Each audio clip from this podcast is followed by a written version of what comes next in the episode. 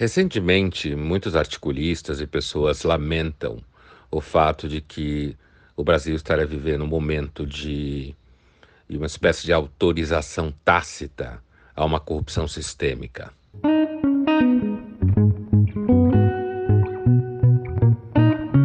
O horror com esse assunto chega a parecer uma coisa meio ridícula, como, sei lá, a choradeira de uma vestal no puteiro, porque a corrupção sempre foi sistêmica.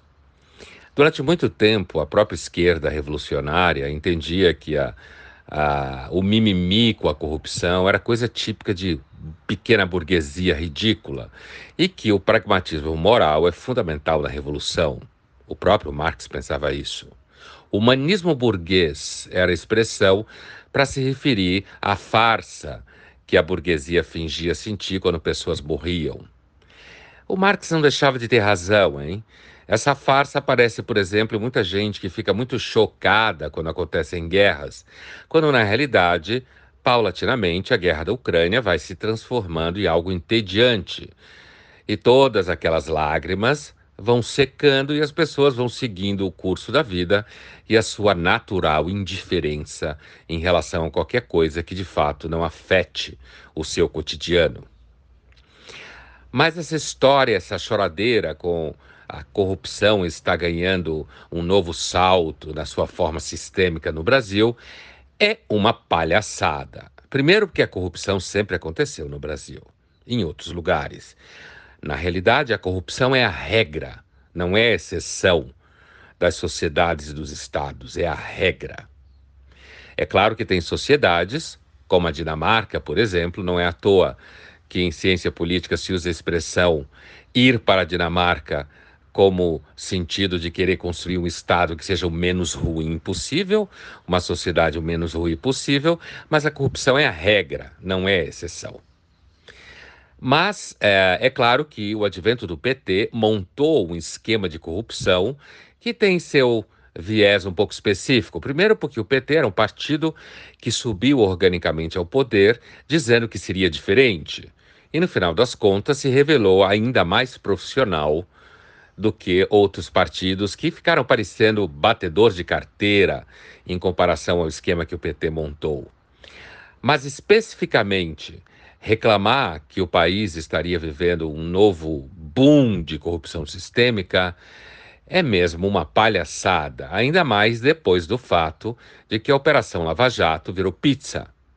Independente aqui do, dos vazamentos e do entendimento de que ali havia, então, um, um certo atravessamento do samba por parte dos principais atores da Operação Lava Jato e que, portanto, tudo que ela fez foi feito de forma errada e, portanto, tudo que ela fez não serviu para nada. É por isso que muita gente olha e diz: mas como é possível? Alguns anos atrás, o, C o STF cacifou todas as decisões da primeira instância e da segunda instância em relação ao ex-presidente Lula. De repente, agora o STF volta atrás e libera tudo. E aí você, que é um mero mortal, olha e diz: mas como é possível? É possível por conta de certas tecnicidades jurídicas em que ah, os cidadãos não entendem nada, mas tem que dar, atribuir uma fé, quase diria pública, a esses figurões do judiciário a, a, o fato consequente é que o ex-presidente Lula não só foi libertado, como recuperou todos os seus direitos e como provavelmente será o novo presidente do país em 22. As eleições de 22 provam que a política de fato virou um lixo. Continua sendo mais ou menos o que era em 18, com um contexto diferente, que agora é o Lula, e que o antipetismo provavelmente não vai derrotar o PT nessa eleição.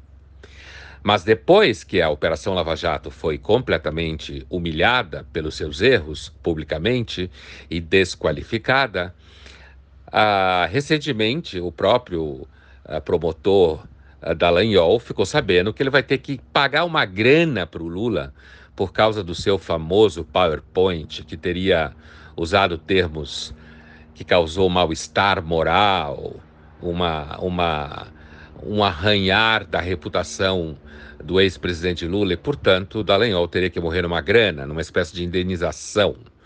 Ou seja, para quem olha isso e tem certeza que o mundo é um circo, incluído o mundo jurídico, Uh, é difícil você não ficar cético, é difícil, às vezes mesmo, você não virar uma espécie de niilista político, porque a política quase sempre ajuda a perder a esperança nas coisas. Portanto, levantar a hipótese de que agora existe uma corrupção sistêmica no novo boom no país é mesmo ser ou mentiroso, falso, ingênuo, ou simplesmente está querendo preparar a cama para dizer que agora nós estamos percebendo que se o governo Bolsonaro também pode estar envolvido em mamatas, a questão é qual é o governo que não está? Essa é a questão. Né? O difícil é encontrar de fato algum político que não esteja dentro da carreira para conseguir algum tipo de facilitação na construção do seu patrimônio.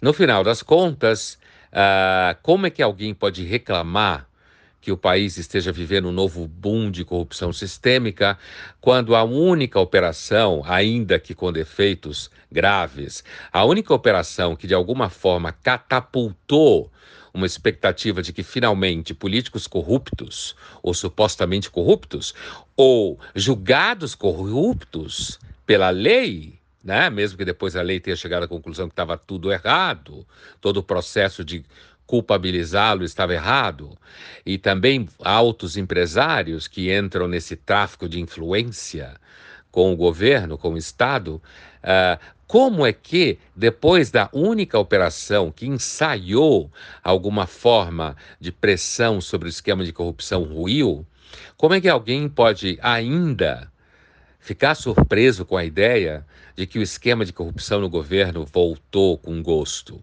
É claro que voltaria. Todos os políticos queriam destruir a Operação Lava Jato. Todos eles.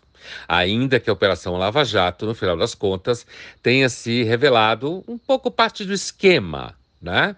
Tanto é que figuras diretamente envolvidas resolveram tentar a carreira política, não é mesmo?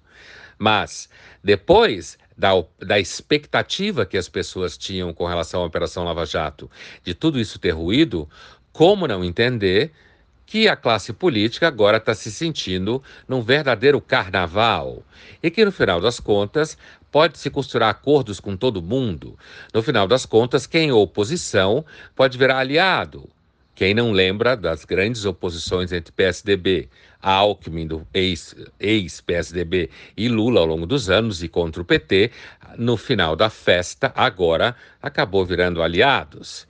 Então, quem espera coerência racional que não seja simplesmente a sobrevivência da classe política por parte dos políticos é muito ingênuo. Os políticos trabalham para garantir a sua própria vida.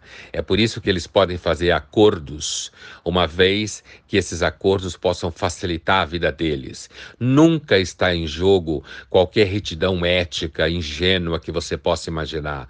O que está sempre em jogo é a expectativa de que você vai conseguir manter o poder, manter manter o esquema, manter a grana girando para você e para os seus associados, que vai continuar cada um no seu nicho, uns falando da força do mercado e da liberdade de expressão, outros falando da desigualdade social e da injustiça social, mas no final do dia, o difícil mesmo é você não olhar para esse cenário todo, para esse circo todo e chegar à conclusão que a política não vale a pena e, de repente, um certo quietismo, distanciamento seria uma boa solução. Você pode votar nulo para presidente, você pode votar de novo nulo para presidente. Mas no final do dia, a gente precisa da maldita política, porque a política faz a gestão da violência. Sem ela, a violência não seria instituída, não seria institucional, não seria representada e sairia nas ruas. Portanto, a política nasceu da desgraça humana e da vocação à violência que marca as sociedades. Não podia ser diferente. A política é violenta e tende sempre para um certo mal, mesmo quando ela finge para você que ela é do bem e ama você acima de tudo.